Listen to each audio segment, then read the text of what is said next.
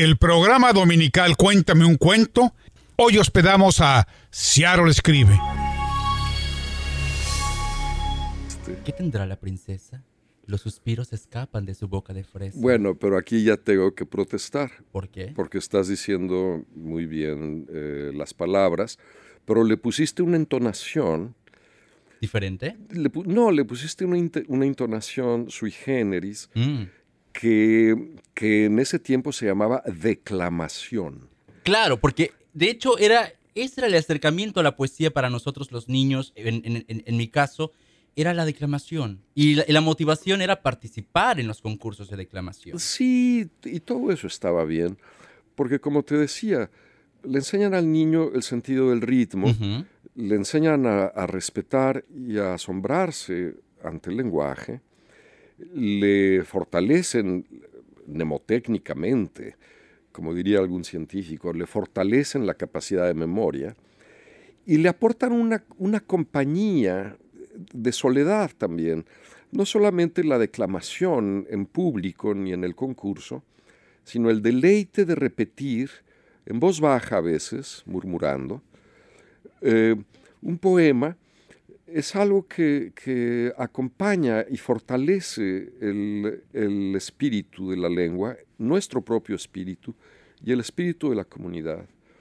Que, que tu maestra haya elegido a Rubén Darío es un gran acierto, no solo por la sonatina, sino porque es el gran maestro, es el gran maestro del español como obra sinfónica. Sus poemas pueden tener un, un fasto y una, y una, una gloria digna de una, de, una, de una sinfonía de Beethoven. Es, es enormemente rico. ¿no? Yo me he dedicado a estudiarla, a estudiar la poesía en lengua española, sobre todo la poesía escrita en México, toda la vida. No soy poeta, ¿no? Yo, no, yo nunca he podido escribir un poema aunque lo intenté de muchacho, como es obligatorio, pero, pero no, no, no, no la escribo.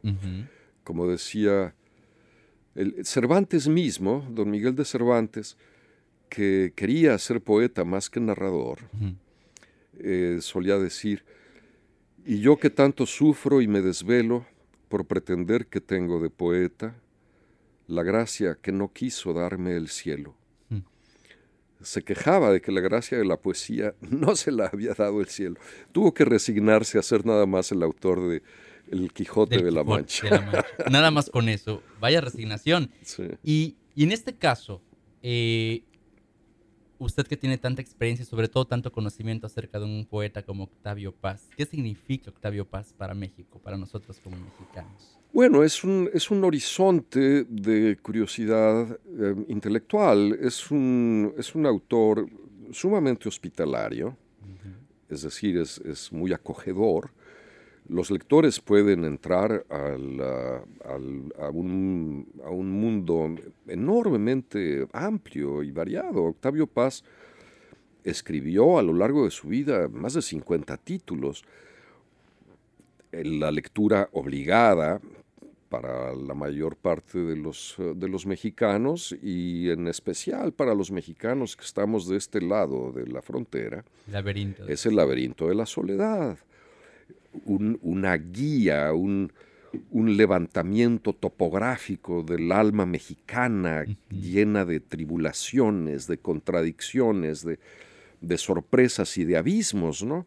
Y, y el laberinto de la soledad es una especie de guía hacia todas estas cosas. También puede haber quien prefiera, por ejemplo, leer no solo su poesía, leer sus, sus trabajos de historia. El- el- su libro sobre Sor Juana Inés de la Cruz es un gran libro para entender qué significó el virreinato en México. Su libro de viajes por la India es un, es un es- no, solo el- no solo es un libro de viaje en la India, sino es un libro del gran viaje de las relaciones misteriosas y a veces secretas que hay entre México y el subcontinente indio.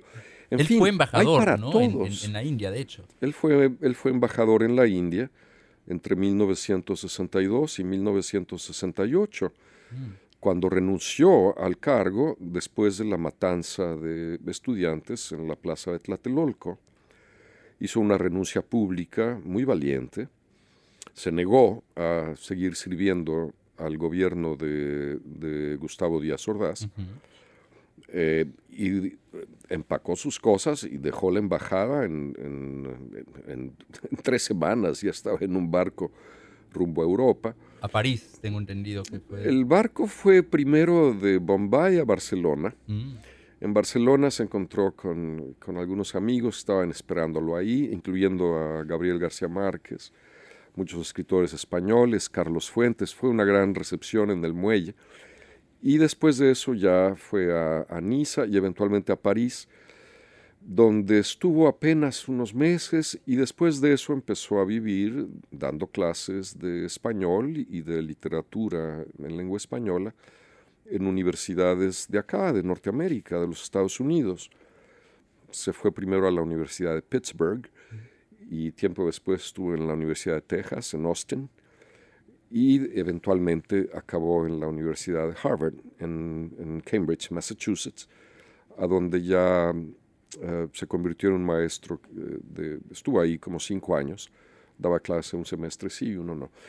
En fin, pero sí, fue embajador en la India, la, recorrió intensamente durante esos seis años. Era embajador concurrente en Ceilán y en Afganistán, así que también tenía que ir a, a Ceilán, que ahora se llama nuevamente Sri Lanka. Estuvo en todas estas zonas de Afganistán, que después, años después, fueron escenarios de tantas uh, disputas internacionales y de tantos conflictos políticos religiosos. En fin, y, bueno, y escribió mucho sobre los años que pasó en, eh, en, estas tierras, ¿no? Cambia, por ejemplo, un viaje, puede cambiar un viaje de esta magnitud eh, tu escritura. Realmente puede eh, ver un antes y un después, después de un, un, viaje como el que tuvo Octavio Paz en la India. Bueno, es una, es una pregunta interesante. Perdón. Yo pienso que en fin, que eh, si yo fuera poeta, que no lo soy, pero si yo fuera poeta, sí, em, mi conducta sería la de registrar tonos, atmósferas, sabores, sonidos, eh, que desde luego, por contraste con el propio mundo del que yo vengo, adquirirían una relevancia superior. Em, uno puede habituarse a un mercado mexicano, a, los gritos de los marchantes, al espectáculo de las frutas, a las cabezas de borrego exhibidas en el aparado, en, en, los refrigeradores. los ruidos tan cotidianos de todos los días. Sí, y uno puede convertir todo eso en parte de, de, su propio mapa de las cosas, su propia visión del mundo, casi hasta convertirlos en rutina, aunque no deja a veces de haber sorpresas increíbles la primera vez que yo vi una chirimoya exhibida en el, en el mercado, es que no lo olvidaré jamás, es, que es una sorpresa increíble, es una experiencia al mismo tiempo de ciencia ficción y de, y de arqueología, ¿no? O, los vendedores de, colibríes en el mercado de Sonora, en fin. Bueno, pero, es, pero más o menos estamos habituados a eso, pero cuando uno está fuera de México y va a los mercados, nos pasa aquí en, en, Seattle, cuando uno va a Pike.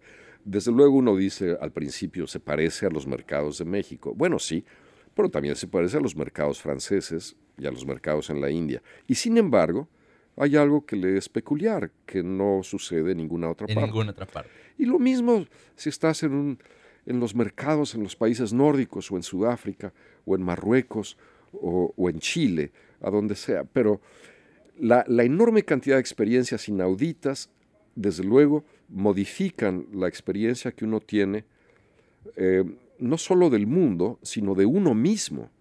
Uno mismo se convierte en el catalizador ante las sorpresas de lo nuevo, ante las sorpresas de lo inesperado. Y en el caso de un poeta, estas sorpresas quizá se sientan y se perciban con, con mayor intensidad que la que nos está deparada al resto de los mortales, ¿no? Es como Neruda, cuando Neruda, que, es el autor del poema ese de la cebolla del que hablábamos antes de entrar al aire, como Neruda, que es asombrosa la sensibilidad, el oído para registrar los movimientos de, las palabras más increíbles, sobre todo cuando está de viaje. El paso de Neruda por México, por ejemplo, es, es asombroso. La poesía que escribió en relación con lo que oyó, sintió, olió, percibió, fantaseó en México es, es una maravilla. Ese, ese, es el trabajo del poeta. Oír, escuchar, filtrar, sentir y convertir eso Transmitir. en una, en una oración transmitible. ¿no? Qué, qué belleza. Y ondeando, por ejemplo, en lo que es la poesía moderna, ¿quién podremos decir que introdujo la poesía moderna a México? No, bueno, no es que la introdujeran. México es una, es una variante de la, de la poesía en lengua española y como tal, en México se empezó a, a, escribir poesía desde antes de que los conquistadores llegaran a Tenochtitlán. Exacto. Y desde luego, antes de que los españoles llegaran, se escribía poesía, una poesía ritual, una poesía muy sacralizada, pero a veces también una poesía de registro de la vida cotidiana y tal, que puede ser muy linda entre los pueblos del México antiguo, del México anterior a la llegada de los españoles. La, la unión entre estas dos poesías, la poesía prehispánica y la poesía española, que se juntan a partir de la llegada de los españoles durante la conquista y después durante todo el virreinato y tal, es parte de la poesía moderna.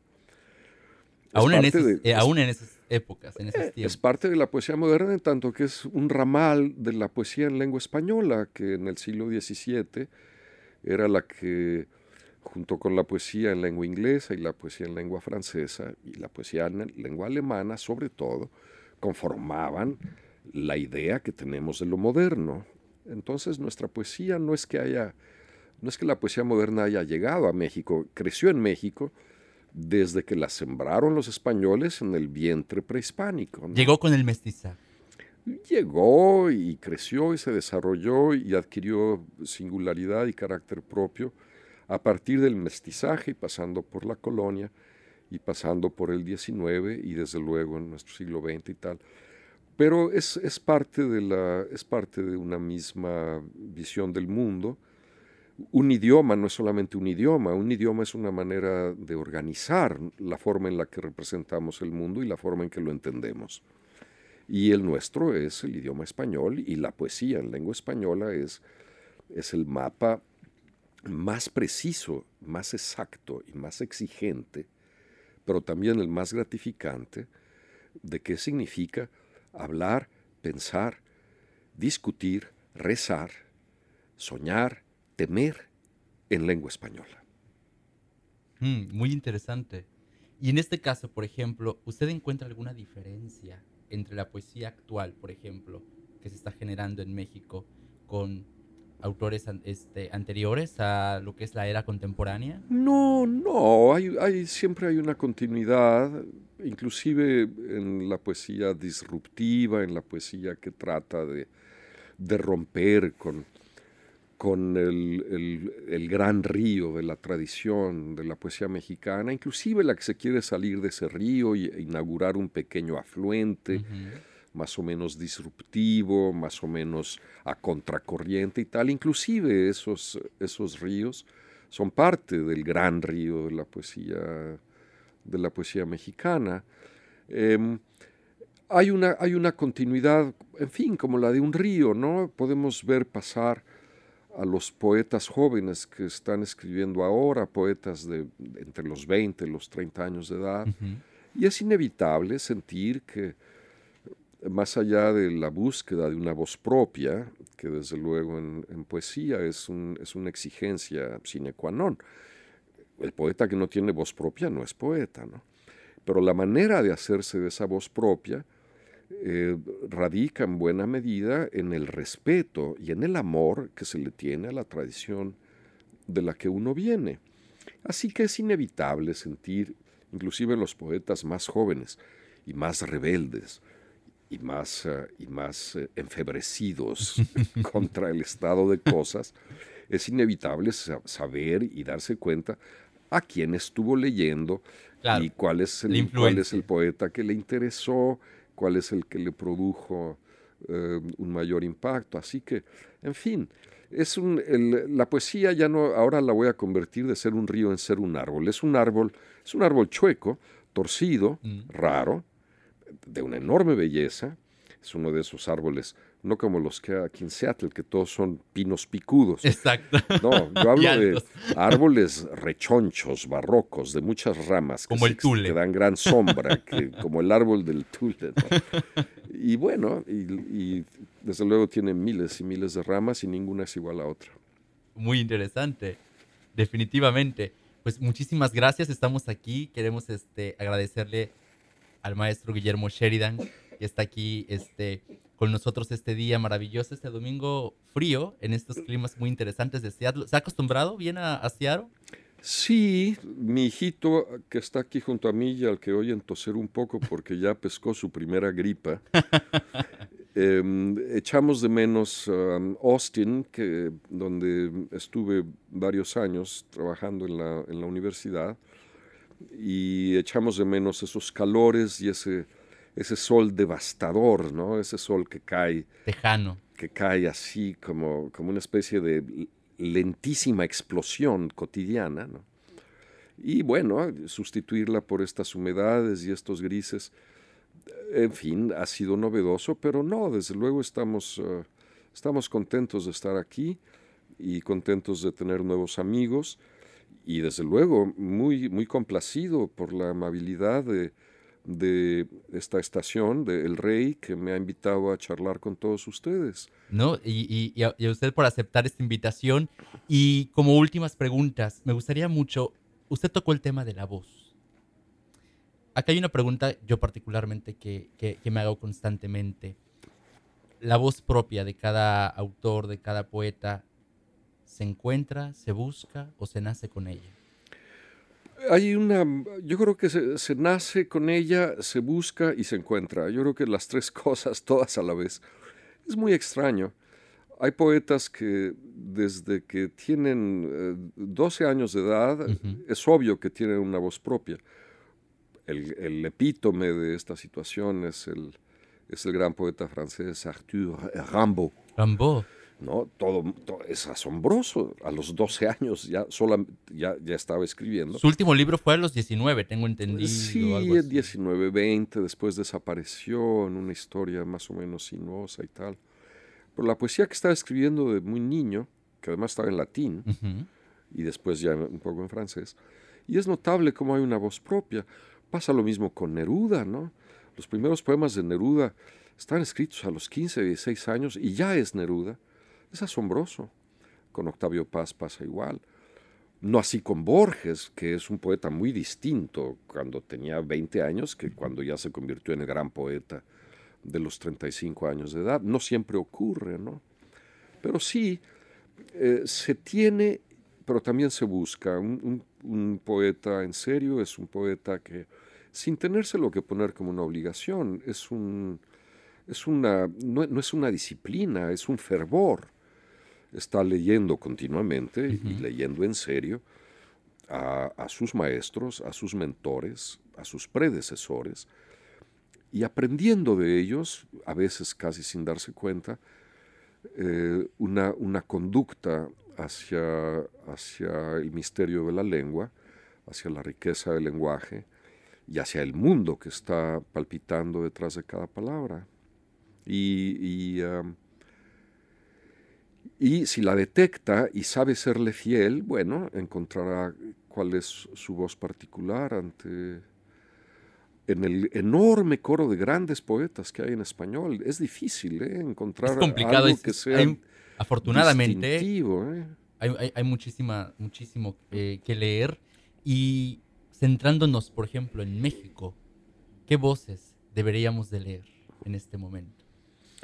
Bueno, no sé si en este momento en particular, pero yo, yo pensaría que em, en- si queremos acompañar nuestra experiencia de ser mexicanos, que es una experiencia complicada.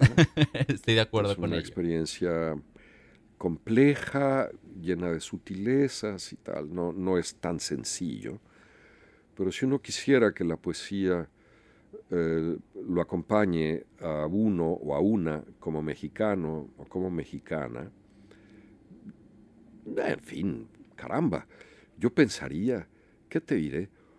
De Ramón López Velarde y de José Juan Tablada en adelante. Los dos poetas, López Velarde y José Juan Tablada, nacieron en 1888. Finales del siglo Sí, y estaban escribiendo su gran poesía entre 1915 y 1925, aunque claro, López Velarde murió demasiado joven. Y de ahí en adelante, ¿eh? de ahí en adelante, dejé atrás, obviamente, a los grandes maestros del 19, a, Manuel José Otón, tan alto, a, Díaz Mirón, en fin. Y, pero de Tablada y de López Velarde yo me iría después a Carlos Pellicer, que es mm. un poeta enormemente rico, enormemente hospitalario, y a otros poetas un poco más cerebrales, más, ah, más, ah, más intelectuales, digamos, como José Gorostiza o Javier Villaurrutia. Y de ahí llegaríamos a los dos discípulos de estos que he mencionado, que son Efraín Huerta y Octavio Paz. Y después a muchos que vinieron más tarde. ¿Algún eh, yo creo que la poesía em, de nivel elevado eh, en México por mujeres eh, iría en un gran salto desde Sor Juana Inés de la Cruz hasta nuestros tiempos, en donde para mí hay dos herederas importantes, la poeta Elsa Cross y la poeta Teddy López Mills que es una, es una poeta em, muy rica, muy singular, de, una autonomía intelectual expresiva, que debe de tener 58 o 60 años de edad. Es decir, estoy hablando de, mujeres que ya tienen cierta trayectoria, como el Sacros, que debería tener mi Pero edad estamos hablando un poco más. de todavía de, autoras contemporáneas. Sí, sí, por eso hice el salto desde Sor Juana hasta estas dos que mencioné, Cross y López Mills, que, que sí están vivas y escribiendo muy bien. ¿Ha leído, por ejemplo, a Ida Vitale? Bueno, Ida Vitale es la abuela de este niño que está acá. ¡Qué maravilla! de verdad. acabo de volver de Guadalajara para donde fui para porque me invitó Ida a estar con ella en la entrega del premio que le hicieron y ahora en abril estaré con ella en Madrid cuando le entreguen el Cervantes. El Cervantes nada más y nada menos. Sí, y, desde que llegamos a vivir a Austin, mi trato con Ida y con su esposo, el poeta Enrique Fierro, desde muchos, muchos años, pero cuando llegamos a vivir a Austin, y este hijito mío, que tiene ahorita 11 años, era muy pequeño, inmediatamente adoptó a Ida y a Enrique como sus abuelos y ellos lo adoptaron como, su nieto, así que... Eh, Tiene mucho de dónde aprender, definitivamente. por eso digo que es el nieto. Sí, la conozco bien, eh, conozco muy bien su, su poesía, que me interesa mucho, y me interesa muchísimo, incluso más que su poesía, su prosa. Ahora en Guadalajara hablé de esto y tuvo un final gracioso porque una editora española importante que escuchó mi charla eh, vino después para pedirle a Ida que si no se que si no vendería los derechos de ese libro para esta editorial española, para Anagrama, que es una editorial importante. Importante, claro. Y bueno, es un libro de Ida que se llama De plantas y animales. Es un libro que quizá algunos de quienes nos escuchan disfrutarían enormemente. Es un libro sobre por qué una lechuga es una lechuga y por qué una oca no es un pato y por qué eh, los monos y las morsas y las moscas y los perros y los rábanos son interesantes, por qué tienen historias, por qué tienen una genealogía a lo largo de la historia, de la imaginación del mundo. y es un libro formidable y es un libro que, a mi parecer, eh, debería de circular, de circular más y lamentablemente no, no es fácil encontrarlo. Ahora que Ida es tan famosa y, y ha recibido todos estos premios. Probablemente lo podamos encontrar. Ojalá que haya editores que, que pongan sus libros más en circulación, en efecto. Es interesante, por ejemplo, en, en, esta charla los nombres que hemos mencionado. Y hay, hay un nombre, por ejemplo, del cual me gustaría mucho saber su opinión eh, muy particular. Temo lo peor. Guadalupe Pitamor. Ah, bueno. La, Guadalupe Amor era un, era un ser completamente extraño. Era una especie de, de elfo, de, de musa, de buscapiés, de fuego artificial, de luz de bengala. Todo esto mezclado con una, con una enorme em, habilidad para, para, la poesía rimada y medida, que ya no se acostumbraba mucho en sus tiempos. No, no, era una, era una persona formidable, era una persona intempestiva, impredecible, podía ser eh, terrible y podía ser encantadora. Yo la conocí un poco, em, teníamos amigos en común, nos divertíamos, hacíamos concursos de, de decir sonetos de Quevedo a ver quién se sabía más de memoria. Ella solía ganar, pero e, era, es, una, es, una poeta, em, es una poeta muy bien, ¿eh? hablando de plantas y animales en relación con Ida Vitale. Mira, es curioso, pero el poema de Pita Amor, que me viene a la memoria, e, es un poema largo y complicado, pero ve qué maravilla, es un poema sobre el chícharo el chícharo. Sobre los chícharos, sí, a pea, los chícharos verdes.